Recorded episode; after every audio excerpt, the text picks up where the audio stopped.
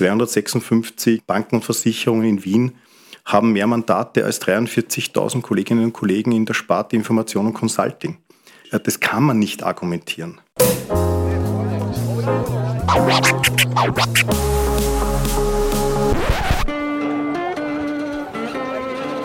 Liebe Hörerinnen und Hörer, herzlich willkommen im Zack Zack Nachtclub. Jeden Donnerstag ab 22 Uhr machen wir die Nacht zum Tag. Ungezwungen, persönlich und mit Open End. Schön, dass ihr heute dabei seid.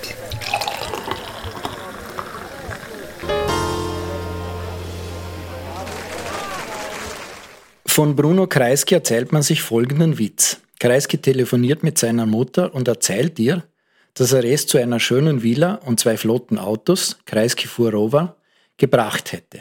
Die Mama war zufrieden, warnte aber. Bruno, pass nur auf, dass die Roten nicht kommen und dir alles wieder wegnehmen.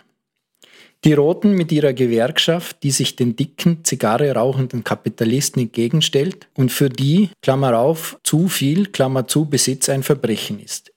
In diesem Stereotyp wurden mehrere Generationen, gerade am Land, sozialisiert. Was aber viele Menschen in diesem Land nicht wissen, ist die Tatsache, dass schon 1897 ein sozialdemokratischer Verein der Kleingewerbetreibenden in Wien gegründet wurde. Unternehmer und Sozialdemokrat sein. Wie geht das zusammen? Das ist das heutige Thema. Liebe Hörerinnen und Hörer, Thomas Nasswetter begrüßt Sie sehr herzlich zur 30. Ausgabe des Zack Zack Nachtclubs. Heute sitzt Markus Arige bei mir im Studio. Er ist Unternehmer und betreibt eine Werbeagentur. Er ist darüber hinaus politisch engagierter Sozialdemokrat und Vizepräsident der Wiener Wirtschaftskammer. Wir wollen gemeinsam ausloten, wie dieser auf manches Zeitgenossen bizarr wirkende Mix zustande kommt und warum das kein Widerspruch sein muss. Lieber Markus Arigi, stellen Sie sich bitte vor. Ja, danke für die Einladung. Ich bin 50 Jahre alt, mein Name ist Markus Arige. Seit Oktober 2020 darf ich Präsident des Sozialdemokratischen Wirtschaftsverbandes Wien sein und in dieser Funktion auch dann zum Vizepräsidenten der Wirtschaftskammer Wien geworden. Politisch bin ich seit ziemlich genau 30 Jahren aktiv, über Jugendorganisationen äh, angefangen bis halt jetzt in die Interessensvertretung für Unternehmerinnen und Unternehmer. Das war auch immer irgendwie so mein, mein, mein Lebensweg, dass ich eher in Interessensvertretungen unterwegs war, von der, von der Hochschulerschaft bis eben hin jetzt zum SWV, weil das etwas war, was ich am besten selbst äh, beurteilen konnte, weil es mich selbst betroffen hat. Und damit konnte ich immer sehr nah an den, an den Problemlösungen und Problemen der, der Kolleginnen und Kollegen sein und das hat mich immer umgetrieben. Das sind jetzt zwei gegensätzliche Welten. Dieses Unternehmersein, da muss man ja ein bisschen kapitalistisch jetzt unter Anführungszeichen denken. Und auf der anderen Seite als Sozialdemokrat muss man doch eher solidarisch denken. Wie bringen Sie das persönlich zusammen? Ich habe da nie einen Gegensatz gesehen. Ich habe das nicht als zwei unterschiedliche Welten gesehen, sondern als einer, in der wir gemeinsam agieren. Im Gegenteil, ich habe das gesehen als die viel bessere Form, miteinander umzugehen, auch wir, zu wirtschaften.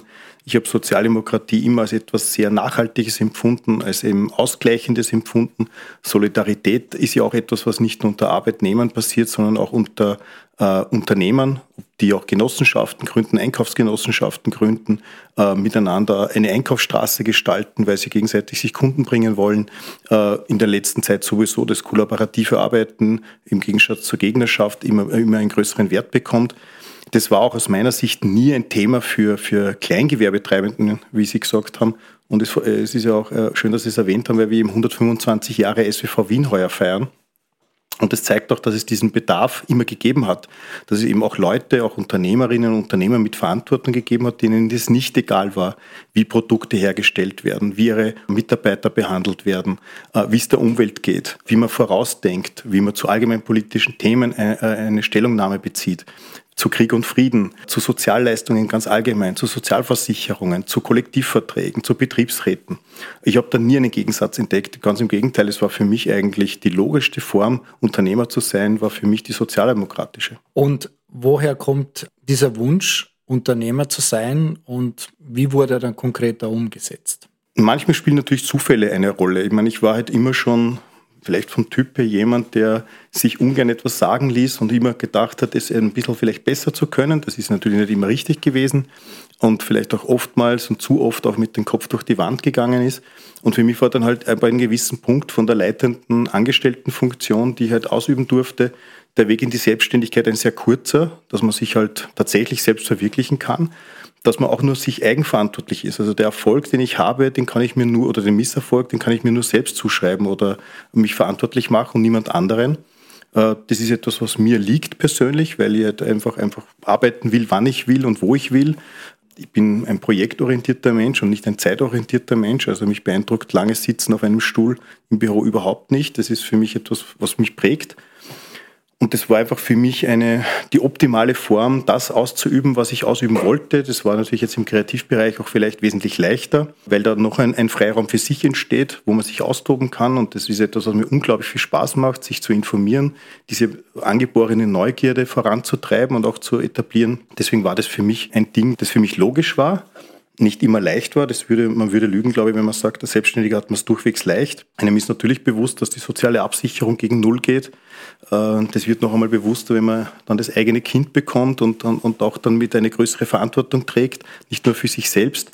Und es hat sicher Jahre gegeben, wo man gedacht hat, ob es nicht gescheiter wäre, wieder ins Angestelltenverhältnis zu gehen. Und dann wird einem einmal bewusst, ich glaube, das packt man gar nicht mehr so wirklich, dass das ginge, wenn man es einfach so schon so eingefleischter Unternehmer ist, dass man sagt, man, man hat das einfach selbst in der Hand zu gestalten. Also Jetzt ist man aber nicht nur für sich selber Unternehmer. Sie betreiben eine Werbeagentur, da gibt es Mitarbeiter. Da ist ja dann die Ver Verantwortung noch einmal ein bisschen eine andere.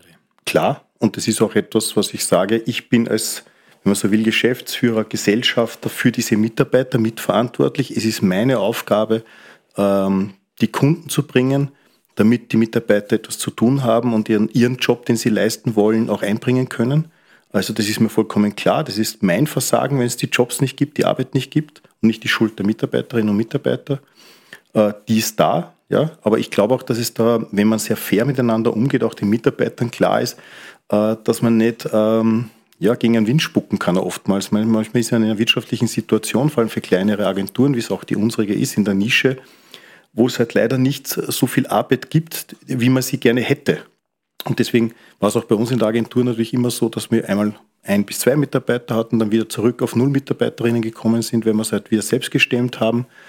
Aber das ist halt auch, glaube ich, etwas, wo wir uns halt angepasst haben, auch den Gegebenheiten, dass wir sagen konnten, wir wollten so schlank bleiben, eben auch in der Verantwortung den Mitarbeiterinnen und Mitarbeitern gegenüber, weil wenn du eine gewisse Größe hast, dann musst du alles machen. Dann lieferst du dich natürlich auch diesen ganzen marktradikalen Umständen auch bis zu gewissen Maßen aus und musst dich wirklich mit Leib und Seele verkaufen und kannst eigentlich nicht mehr das tun, hinter dem man steht. Das ist sozusagen jetzt die eine Seite. Das andere ist die politische Seite. Da sind Sie ja ziemlich lange schon aktiv. Von wo kam da der Anstoß? Ich meine, ich bin ein Kind der 70er Jahre. Mit all den Umbrüchen, die man in der Gesellschaft mitbekommen hat. Ich war halt mein Vater hat da sehr viel großen Wert darauf gelegt, dass ich mich politisch interessiere, hat mich halt mitgenommen, wenn die Nachrichten waren und hat mir gesagt, wer welche handelnden Personen sind. Damit ist eine, eine was die kindliche Neugier gewachsen hinter den Personen. Dann fängt man zum Zeitunglesen an und verfolgt es irgendwie mit. Äh, bei uns ist politisiert worden im Kreise der Familie. Das waren Eisenbahner, das waren Pensionisten, das waren äh, Wäscherinnen aus dem AKH Linz und sowas. Also es waren einfache Leute, die aber alle einen unglaublichen Zukunftsoptimismus gehabt haben. Also es war bei uns Familienfeiern am Sonntag zum Geburtstag eines Kindes zum Beispiel oder zu Weihnachten oder sonst wie.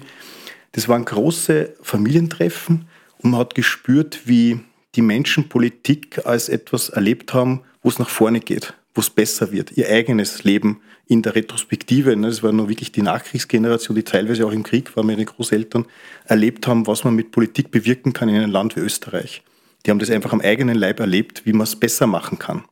Und das hat mich natürlich geprägt. Ja, und natürlich waren Persönlichkeiten wie Kreisky oder Helmut Schmidt und, und, und, und Willy Brandt und andere, auch Androsch zum Beispiel und Franitzky, der dann natürlich dann für mich äh, in der, in der Jugend dann eine Rolle gespielt hat, Persönlichkeiten, nach denen man sich auch orientiert hat, von denen man gemerkt hat, dass Einzelpersonen den entscheidenden äh, Unterschied machen können.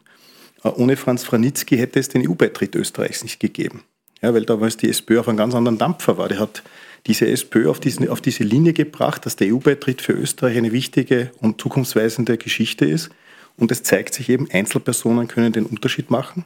Und das hat mich wahnsinnig fasziniert, auch, auch Leute, die gut reden können.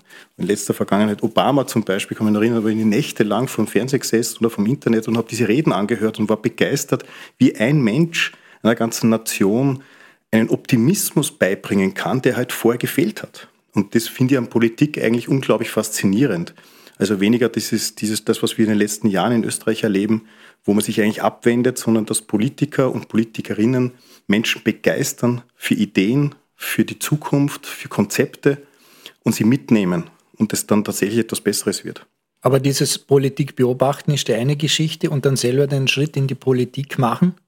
Was war da der Beweggrund? Für mich war das auch etwas immer Logisches. Das ist also immer in der ersten Reihe fußfrei sitzen, beobachten und kommentieren, aber selbst nicht zeigen, ob man es besser kann als die anderen, die man dann vielleicht sehr lauthals kritisiert, war für mich keine Option. Das hat mich einfach umgetrieben, wenn man sich halt auch, ich war halt immer sehr geschichtlich interessiert, habe viel gelesen und habe einfach versucht, die Erkenntnisse, die für mich auf der Hand lagen, dann umzusetzen. Immer in meinem kleinen Teilbereich, in dem ich halt wirken durfte. Und das war für mich, also im, im, im Französischen gibt es ja auch den Begriff des Citoyens, also des, des engagierten Bürgers. Und ich kann das auch nur jedem an, an, ans Herz legen. Jeder, der mit Politik nicht zufrieden ist, sollte sich engagieren weil durch diese Vielfalt der Konkurrenz auch und der Engagierten entsteht dann eine ganz andere Melange und auch ein, ganz anderer Wettbewerb, auch in den Parteien und außerhalb der Parteien. Und ich bin überzeugt, da würde sich das politische Personal schlagartig ändern, wenn es mehr Engagement gäbe in der Gesellschaft. Und dieser Schritt in den Sozialdemokratischen Wirtschaftsverband, in den SWV, was war der Beweggrund, dann sozusagen auf dieser unternehmerischen Seite in der Wirtschaftskammer tätig zu werden? Ja, auch da hat es einfach auf der untersten Ebene angefangen. Ich bin ja wie Sie gesagt haben, als Werbeagentur, Grafikdesignagentur aktiv gewesen seit 2006. Und ein Freund, den ich aus der Vergangenheit gekannt hat, der auch eine Werbeagentur gehabt hat in der Wirtschaftskammer und im SWV schon aktiv war, hat mich halt eingeladen, um mitzumachen. Und mir war die eigene Branche einfach ein Anliegen. Da geht es jetzt noch gar nicht um Ideologie, sondern um das, was diese Branche wirklich vorantreibt oder wo die Fehler liegen. Und wo ich äh, der Meinung war, da kümmert sich die Fachgruppe zu wenig darum. Da sitzen Vertreter drinnen, denen es eh allesamt vielleicht gut geht, bis sehr gut geht, die in etablierten Systemen verankert sind. Aber damals war schon der Umbruch, das war rund um 2008, 2010 herum bemerkbar, dass der Anteil der IPU steigt, dass der Anteil von Frauen, die sich selbstständig machen, steigt, äh, dass sich die Agenturbranche insgesamt komplett verändert, also dass das Wort Agentur gar nicht mehr passend ist, also das, was wir aus den 90er Jahren, 80er Jahren kannten von Agenturen in, in Österreich, äh, passt als Klischee schon gar nicht mehr hinein. Und, und, da hatten wir aber keine Konzepte, wir hatten das nicht auf dem Radar aus meiner Sicht. Und ich habe versucht, halt in diesem Bereich zu wirken und mich einzubringen da hatte ich irgendwie das Gefühl, ich kann da einen Beitrag leisten. Ähm, oder zumindest eine Stimme für diejenigen sein, die davon betroffen sind. So wächst man da hinein und dann beschäftigt man sich halt mit ganz vielen Themen. Die SVA war ein Riesenthema zum Beispiel, das ja auch, SVA ist jetzt SVS. Also die Sozialversicherungsanstalt der Selbstständigen. Das war natürlich alles überholt, jetzt nicht die Sozialversicherung als System, aber wie sie agiert hat, wie die Vorschreibungen geschickt wurden, wie gemahnt wurde, wie die, äh, die Zinsen waren, wenn man was äh, geschuldet hat. Äh, da war einfach eine, das war eine, ein, ein Elfenbeinturm mit einer riesigen Mauer rundherum, der gesagt hat, na, das ist die Gesetzeslage und, und jetzt zahlt's einmal. Und hat sich einfach nicht auf die, auf die veränderten Gegebenheiten ange, angepasst. Das so etwas treibt mich an, weil es zeigt einfach, dass man zusammen, wenn man dafür ein Ziel kämpft, auch etwas erreichen kann und dass dieser Kampf tatsächlich, auch wenn es ein bisschen abgedroschen klingt, nie zu Ende ist.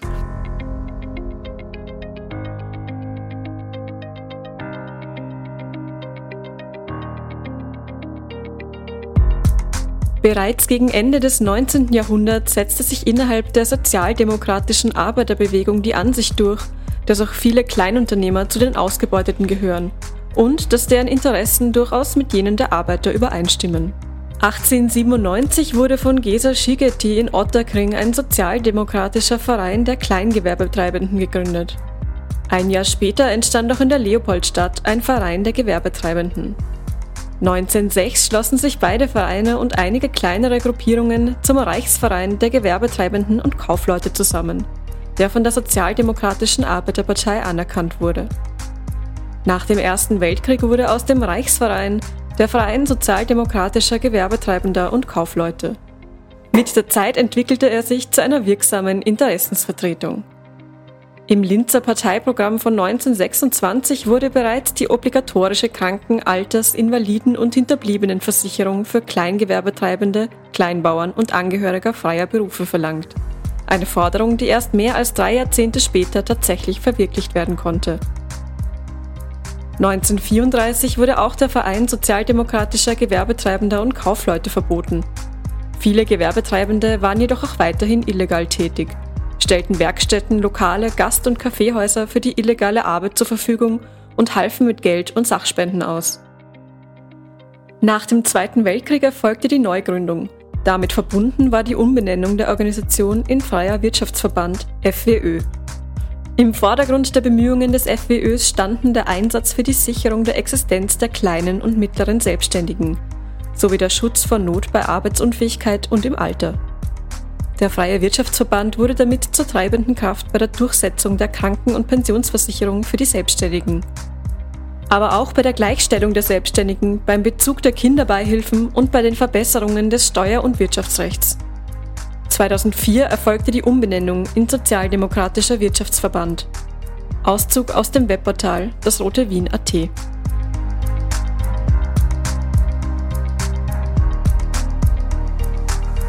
Jetzt sind Sie mittlerweile Vizepräsident der Wiener Wirtschaftskammer.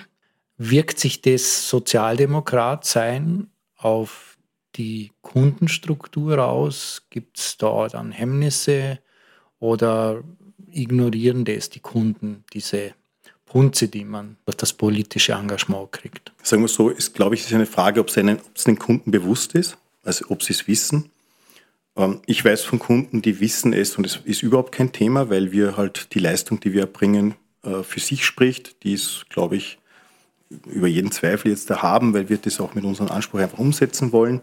Es gibt Kunden, die haben es gewusst und haben dann das, die Beziehung beendet, ja, ist so. Aber ich glaube, wenn man sich davon dann in seinem politischen Engagement abschrecken lassen würde, dann wären wir auf der falschen Seite der Geschichte irgendwie. Das darf es nicht sein. Also da haben andere einen ganz anderen Beitrag geleistet, um zum Beispiel Demokratie und alle Leistungen, die wir in dieser Zweiten Republik auch für unser eigen nennen, durchzusetzen. Jetzt kommen wir ein bisschen auf die Wirtschaftskammer zu sprechen. Da gibt es ja viele wunde Punkte sozusagen. Fangen wir mal mit den positiven Geschichten an. Wir haben in Wien diese Achse Michael Ludwig und Walter Ruck. Das hat viel auch damit zu tun, dass die nicht nur politisch miteinander verbunden sind, sondern auch durch, glaube ich, eine persönliche Freundschaft.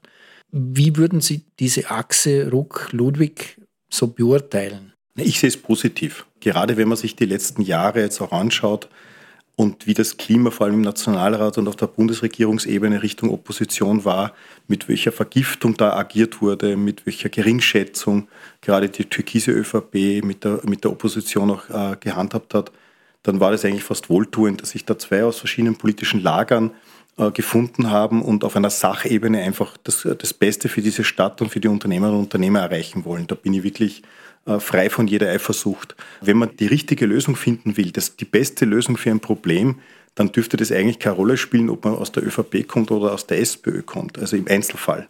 Ich glaube, der große Bogen spielt Ideologie natürlich eine Rolle, wenn es darum geht, wo wollen wir uns hinentwickeln. Und ich habe äh, Präsident Druck ja auch persönlich kennenlernen dürfen und ich halte ihn für eine sehr integre Persönlichkeit, mit der man wirklich ausgesprochen gut inhaltlich zusammenarbeiten kann und reden kann. Bei allen politischen Differenzen, die es wahrscheinlich im Detail geben wird. Aber die machen ja auch aus. Deswegen braucht es ja dann den Diskurs und die Überzeugung der Kollegen. Dann kann man sich ja aussuchen, welche politische Meinung man für die bessere hält. Aber dass man diesen Dialog aufrechterhält und dass es auch wichtig ist, dass wir den wiederherstellen. Ich glaube, das ist eine, ganz wichtige Erkenntnis und Freundschaft als Wert an sich, jetzt ganz vom, unabhängig von der politischen Ebene. Ich habe eigentlich die größte Zeit meiner, meines Lebens äh, Freunde gehabt außerhalb meiner politischen Ideologie. Und es war gut so. Dann schauen wir eine Ebene höher auf die Wirtschaftskammer Österreich. Putin hat die Amtszeit von Christoph Leitl mal als Diktatur, gute Diktatur bezeichnet. Wenn man sich jetzt das Wahlrecht anschaut in der Wirtschaftskammer, dann könnte man durchaus zum Schluss kommen, dass das ungefähr so demokratisch ist wie das Kurienwahlrecht der Kirche. Man kann es an einer Tatsache relativ gut festmachen. Die Stimme eines Bankers ist ungefähr 200 Mal mehr wert als die eines Gärtners in Niederösterreich. Dieses Beispiel haben wir mal rausgerechnet. De facto ist die Macht der ÖVP damit auf ewig in der Wirtschaftskammer, im Wirtschaftsparlament festgeschrieben. Wie geht man jetzt als jemand, der nicht der ÖVP angehört äh, und sozusagen oppositionell ist, wie geht man damit um mit dieser Tatsache? Na, erstens einmal ist ein Beleg dafür, dass ich mich nicht engagiert habe, um echte Karriere in der Wirtschaftskammer zu machen. Also ich mache es tatsächlich als Überzeugungstäter, weil für mich, wenn man so will, der Karrierepfad in der Wirtschaftskammer zu Ende ist, wenn man so möchte, an dieser Position wahrscheinlich. Jetzt, wenn es alles so bleibt, wie es ist. Aber dass das Wahlrecht jeder Demo äh, jedem Demokratieverständnis im Kern spottet, darum, darüber sind wir uns zwei wahrscheinlich einig und jeder, der sich damit im, im Kern beschäftigt. Ich glaube, ich würde sogar sagen, dass das äh, Kurienwahlrecht der Kirche demokratischer ist äh, als das der Wirtschaftskammer. Es ist hochgradig absurd, was da abläuft. Es ist hochgradig absurd, was da immer kurz vor Wahlen noch einmal abläuft, wie da die Mandate noch einmal kurz verschoben werden.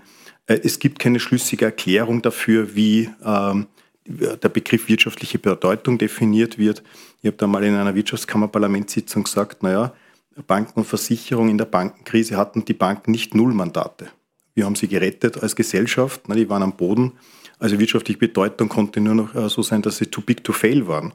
Aber nicht, weil sie tatsächlich etwas leisten, äh, das als wirtschaftlicher Beitrag im, im eigentlichen Wortsinn hergezogen werden können und dass die Einlagen der Unternehmerinnen und Unternehmer und der Sparer als Geschäftserfolg der Bank herzuziehen sind, kann es auch nicht sein. 256 Banken und Versicherungen in Wien haben mehr Mandate als 43.000 Kolleginnen und Kollegen in der Sparte Information und Consulting. Das kann man nicht argumentieren. Und ich, wir überlegen da uns auch, wie wir das äh, System da ins Wanken bringen und werden da auch aktiv werden. Da geht es jetzt gar nicht so sehr um meine Stimme oder die Stimme einer einzelnen Fraktion. Da geht es darum, dass ich der Meinung bin, äh, dass Demokratie überall zu gelten hat und dieses Prinzip One Man, One Woman, One Vote durchgesetzt werden muss. Ob es jetzt jemandem im Einzelnen gefällt oder nicht, das ist mir an der Stelle vollkommen egal. Das muss sich durchsetzen. Aber es wird wahrscheinlich sozusagen aufgrund der Machtkonstellation äh, keine Mehrheit dafür geben, dass das Wahlrecht geändert wird. Da geht es mir nicht um Mehrheiten. Wir sind ja auch in einem Rechtsstaat. Äh, viele gesellschaftspolitische Fortschritte sind nicht durch Mehrheiten im Parlament entstanden, sondern durch höchstgerichtliche Urteile. Äh, das muss man sich anschauen. Gesellschaft verändert sich ja auch.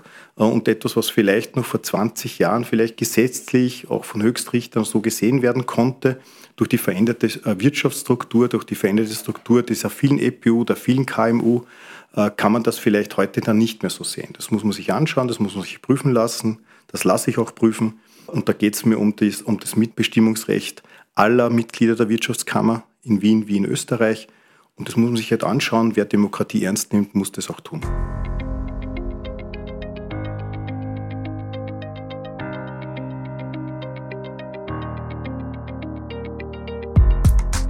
In Österreich gibt es rund 360.000 kleine und mittlere Unternehmen KMU. Damit sind 99,6 Prozent aller Unternehmen KMU. Diese beschäftigen mehr als 2 Millionen Personen und erzielen Umsatzerlöse in Höhe von 521 Milliarden Euro. Die durchschnittliche Eigenkapitalquote beträgt 34 Prozent und die Umsatzrendite liegt bei 5 Prozent. Die Covid-19-Pandemie hat bei den KMU tiefe Spuren hinterlassen. So fiel 2020 die Wertschöpfung um 7,3 Prozent, die Zahl der Beschäftigten in KMU sank um 2,3 Prozent. Die Produktivität der österreichischen KMU gemessen als Wertschöpfung pro Beschäftigtem lag aber selbst im Krisenjahr 2020 immer noch bei 58.000 Euro. Das sind 45 Prozent über dem EU-Durchschnitt. Eine verbindliche Definition für kleine und mittlere Unternehmen gibt es nicht. Als Anhaltspunkt für die Zuordnung der Unternehmen nach ihrer Größe wird meist die Empfehlung der EU-Kommission herangezogen, die vier Kriterien nennt. Die Mitarbeiterzahl, die Umsatz- oder die Bilanzsumme und die Eigenständigkeit. KMU sind in Österreich damit Unternehmen mit bis zu 249 Mitarbeitern, einem Umsatz kleiner als 50 Millionen Euro und maximal 25 Prozent Stimmrechtsanteilen im Fremdbesitz.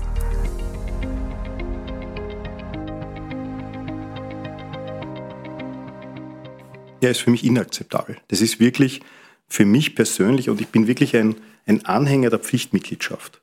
Und wenn man ein Anhänger der Pflichtmitgliedschaft ist, dann muss man seinen Pflichtmitgliedern ähm, Ressourcen in die Hände legen, der Mitbestimmung, der echten Mitbestimmung. Und dann kann es nicht so sein, dass durch Industrie und Banken und Versicherung schon im Endeffekt fast, glaube ich, 22, 24 Mandate von 88 schon ausbaldowert sind.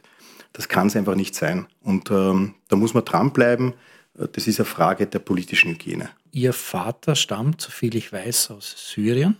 War das für Sie dadurch schwieriger, in der österreichischen Gesellschaft Fuß zu fassen? Wie haben Sie das erlebt als Kind der 70er Jahre? Unterschiedlich. Also es war sicher so, natürlich prägt es einen, weil man natürlich die, die Herkunft seines Vaters schon optisch nicht ver, äh, verleugnen kann, will ich auch gar nicht verleugnen. Ähm, ich war aber immer, und das habe ich auch bei, bei jeder Gelegenheit versuche ich das auch zu erklären, in einer Sondersituation, weil natürlich mein Vater, der zum Studium dann nach Österreich gekommen ist, Medizin hier studiert hat, dann einen Facharzt gemacht hat und als Arzt natürlich gesellschaftlich einen ganz anderen Status hatte als so, so manch anderer Gastarbeiter in Österreich oder zugewanderter Mit, äh, Mitbürger. Das ist natürlich eine ganz andere Ausgangssituation. Das muss einem schon bewusst sein. Ich habe aber die erste äh, Erfahrung gemacht, das Anderssein, die war eigentlich auch andersrum. Wir waren dann circa drei Jahre in Deutschland. Da war es einmal so auffallend, dass wir halt Österreichisch gesprochen haben. Das war eigentlich unsere Außenseiterrolle im Kindergarten in Deutschland. Und wie wir dann zurückgekommen sind, war die Außenseiterrolle, dass ich so Hochdeutsch gesprochen habe, weil ich das äh, Idiom halt aus Deutschland angenommen hatte. Das war viel prägender und einprägsamer für meine äh, Mitschülerinnen, als dass sie halt ein bisschen anders ausgeschaut hat. Also da hat es diese Ausländerthematik tatsächlich noch nicht gegeben. In den 80er Jahren hat das dann schon ein bisschen angefangen. Das war auch interessant. Das war natürlich fast, kann man sagen, leider Gottes, parallel mit dem Aufstieg von Jörg Haider und auch die erste Diskussion, die losgegangen ist um die Waldheimwahl. Die hat uns Schülerinnen und Schüler natürlich auch politisiert und da hat man gemerkt, wie auf einmal so das echte Österreichertum gegen das andere Österreichertum, das es anders interpretiert hat, aufeinander geclasht ist. Und da hat das natürlich dann zum ersten Mal eine echte Rolle gespielt. In Wien gar nicht muss ich ganz ehrlich sagen, mit ganz wenigsten Ausnahmen, dass das irgendwie eine Rolle gespielt hat. Ähm, aber dieser Ausländerwahlkampf des von Jörg Haider, der erste Ausländerwahlkampf in Wien 91, 92, war da für mich persönlich sogar der letzte Antrieb, der letzte äh, quasi Schritt, der notwendig war, dass ich der SPÖ beigetreten bin, weil ich gedacht habe, da muss sich wer entgegensetzen und die, die das wirklich können, auch historisch gesehen, sich so quasi rechtsradikalen faschistoiden Strömungen oder Bewegungen entgegenzustellen. Das war halt für mich historisch die Sozialdemokratie und damit habe ich das dann gesetzt, den Schritt.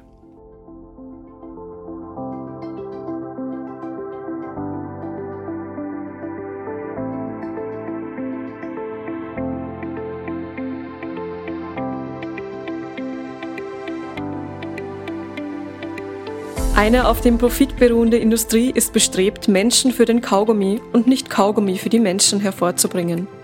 Antoine de Saint-Exupéry. Ja, da müsste ich als Werber äh, zustimmen. Natürlich ist in einer Konsumgesellschaft, die wir, die wir sind, äh, wird das so gemacht. Ja? Äh, wir machen Produkte attraktiv für Menschen, die wir wahrscheinlich bei genauer Betrachtung in der Form nicht brauchen würden, weder den Kaugummi noch die Cola-Dose. Äh, auf der anderen Seite macht es halt auch unsere Lebensqualität bis zu gewissen Maßen aus, diese, äh, diese Produkte konsumieren zu können und auch her, herzustellen. Ohne Konsum hätten wir wahrscheinlich die Hälfte der Arbeitsplätze nicht. Es ist ja auch ein Kreislauf, in dem wir leben. Es ist die Frage nur, jetzt volkswirtschaftlich gesehen, wie werden in diesen Kreisläufen äh, die Gewinne verteilt. Ja, also wie viel tropfelt von unten, das ist ja immer das äh, System, wir reden ja oft bei Steuern von Triple-Down-Effekten. Für mich ist es das wirtschaftliche System, wie viel wird von wirklich ganz großen Corporates und Firmen wie viel tröpfelt runter Richtung KMUs und von den KMUs wieder zu den EPUs und von den KMUs und von den Großen zu den Mitarbeitern und Mitarbeiterinnen. Und da ist für mich tatsächlich der Systemwandel festzustellen, dass von den ganz Großen immer wenig nach unten tröpfelt und die, äh, wenn man so will, die Gewinne oder die Umsätze der KMUs immer kleiner werden und man quasi das Doppelte bis Dreifache arbeiten muss, um, um denselben Umsatz zu erlangen. Ich glaube, das ist eine Systemfrage, mit der wir uns beschäftigen müssen. Es sind teilweise nicht die Steuern, es sind zum Teil nicht die Lohnnebenkosten der Vergangenheit, die die großen Probleme sind. Es sind tatsächlich die Umsätze, die ich für Produkte erziele, die für mich als KMU ein Riesenthema waren.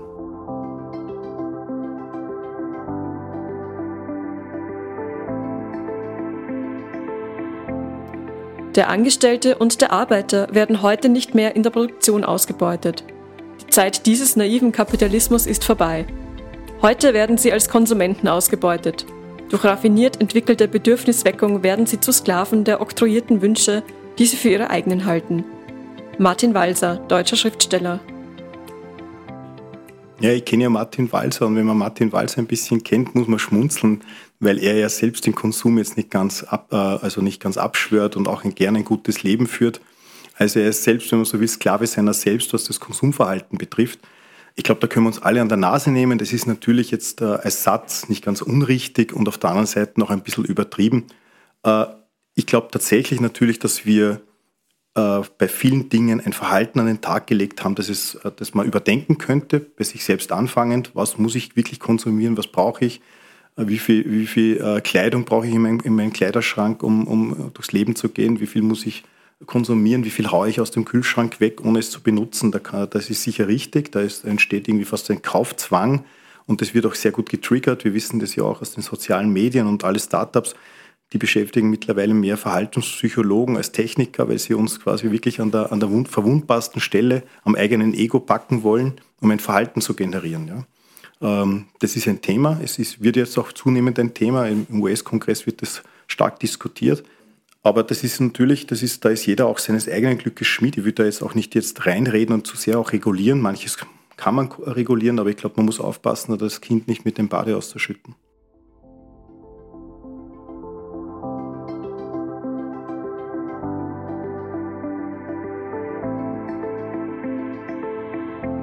Die privaten Mächte der Wirtschaft wollen freie Bahn für ihre Eroberung großer Vermögen. Keine Gesetzgebung soll ihnen im Weg stehen. Sie wollen die Gesetze machen in ihrem Interesse.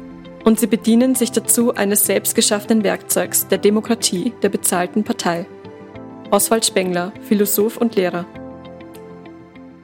Ja, also ich glaube, da können wir aus eigener Erfahrung in Österreich mit Blick auf die letzten äh, fünf Jahre ein Lied davon singen, wie weit es geht, dass sich Geld und zwar viel Geld Einfluss kauft. Also das, wir wären naiv gewesen, wenn das nicht immer wieder versucht worden wäre. Das war ja auch immer das Argument, warum es die, Part, äh, die Parteienfinanzierung auf staatlicher Ebene gibt, damit man sich unabhängig macht von, von Big Spendern, die dann äh, Politik bestimmen können. Und wir haben jetzt miterlebt, dass einzelne Abgeordnete aus Russland gekauft wurden, Mandate. Wir haben mitbekommen bei einzelnen Parteien, wie da die großen Spender versucht haben, eine politische Agenda zu finanzieren das ist natürlich ein Thema. Also das ist, das äh, trifft mit dem zusammen, was ich vorher schon gesagt habe, dass dieses Kumulieren von Geld bei immer wenigeren, das ist ja keine, äh, keine Wirtschaftsgeschichte. Also, wir, also es wird nicht überraschen, dass ich Anhänger der sozialen Marktwirtschaft bin und nicht das, äh, wenn man so will, also um es anders platt auszudrücken, das Raubtierkapitalismus, dem die Menschen eigentlich vollkommen egal sind und irgendwo kumuliert dann ein Reichtum, der so aberwitzig groß ist, äh, dass man ihn ja gar nicht mehr fassen kann, weder mit Verstand noch mit den Händen. Ähm, ich glaube auch, dass die großen Herausforderungen der Welt, die jetzt auf uns zukommen, ob jetzt die letzte Krise, mit der wir uns jetzt beschäftigen müssen, der Klimawandel mit seinen gigantischen Investitionen, die da notwendig sein werden. Und die werden nicht finanzierbar sein, wenn man nur Arbeitnehmerinnen und Arbeitnehmern, EPU und KMU zur Kasse bittet. Also da wird es eine Verwerfung geben und da muss es zu einer, einer unglaublichen Umverteilung von diesem reichsten 1% von dem wir gar nicht, glaube ich, genau wissen, wie viel Geld und Vermögen sie besitzen, äh, wieder hin zu, äh, zum, zum, zur Allgemeinwohl und zur Gesellschaft hinkommen.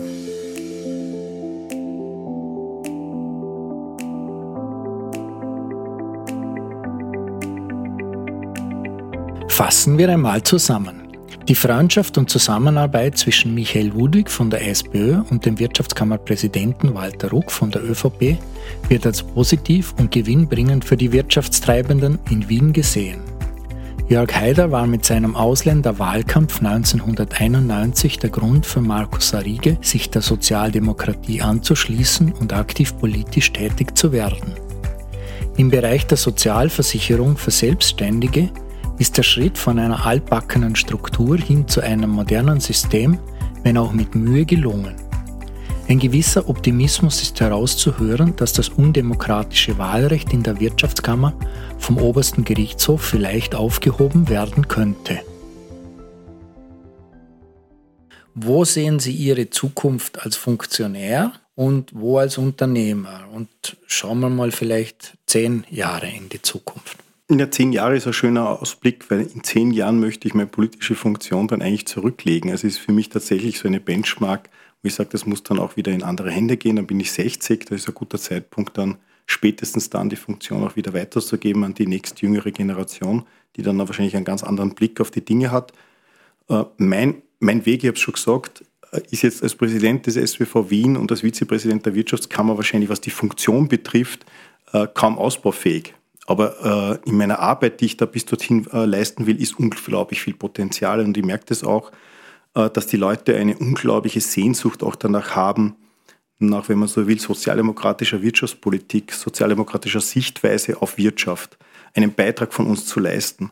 Ähm, die sind fast hungrig nach auch Angeboten, die wollen wir geben, also dass wir da auch viel näher dran sind, uns moderner und, und, und breiter aufstellen, dass wir viel mehr Frauen in Verantwortung bringen. Ein unglaubliches Anliegen von mir. Und zwar jetzt nicht als, als Erfüllen von irgendwelchen Klischees und da, damit man sich quasi eine Medaille an die, an die Brust heftet, dass man das auch tut und dass man so ein guter Mensch ist, sondern weil es einfach der Normalzustand sein muss. Äh, also da gibt es viel zu tun und als Unternehmer, da denke ich tatsächlich nie so weit, ähm, weil ich habe auch keinen Businessplan erstellt in meinem, in meinem Leben für meine Firma. Äh, oftmals waren da sehr viele Zufälle, aber das, was uns wirklich, glaube ich, immer treibt, ist, dass man selbst als Unternehmer diese Portion Neugierde behält, um irgendwie am Puls der Zeit zu bleiben und ein bisschen so vorauszuschauen. Und da ist der Wettbewerb übrigens ein unglaublich äh, befriedigender. Dieser Wettbewerb von Ideen, gerade in der Werbung, wo man sich ja weltweit messen kann, weil gutes Grafikdesign ist gutes Grafikdesign. Eine tolle Werbeidee ist eine tolle Werbeidee. Und die ist unabhängig davon, ob sie aus Brasilien, Australien, China, Japan, Norwegen oder Österreich kommt. Das, ist auch ein, äh, das macht es auch so spannend, sich auch mit Kollegen weltweit messen zu können, auf dieser, wenn man so will, ein bisschen intellektuellen Ebene, ohne dass man den Ellbogen aus, aus, ausfährt. Also das möchte ich noch für mich selbst äh, beurteilen können, dass man sagt, man kann das, da kann man noch mithalten, auch mit 58, 56 oder 60. Lieber Markus Arrige, vielen Dank für den Besuch im Studio. Vielen Dank für die sehr spannenden und auch sehr ausführlichen Antworten. Liebe Hörerinnen und Hörer, ich bedanke mich fürs Zuhören. Wenn es Ihnen gefallen hat, streamen Sie uns auch nächstes Mal. Es gibt mittlerweile 30 Podcasts zum Anhören. Mein Name ist Thomas Nasswetter, gesprochen hat Stefanie Marek. Ich wünsche Ihnen eine gute Nacht und bleiben Sie uns gewogen.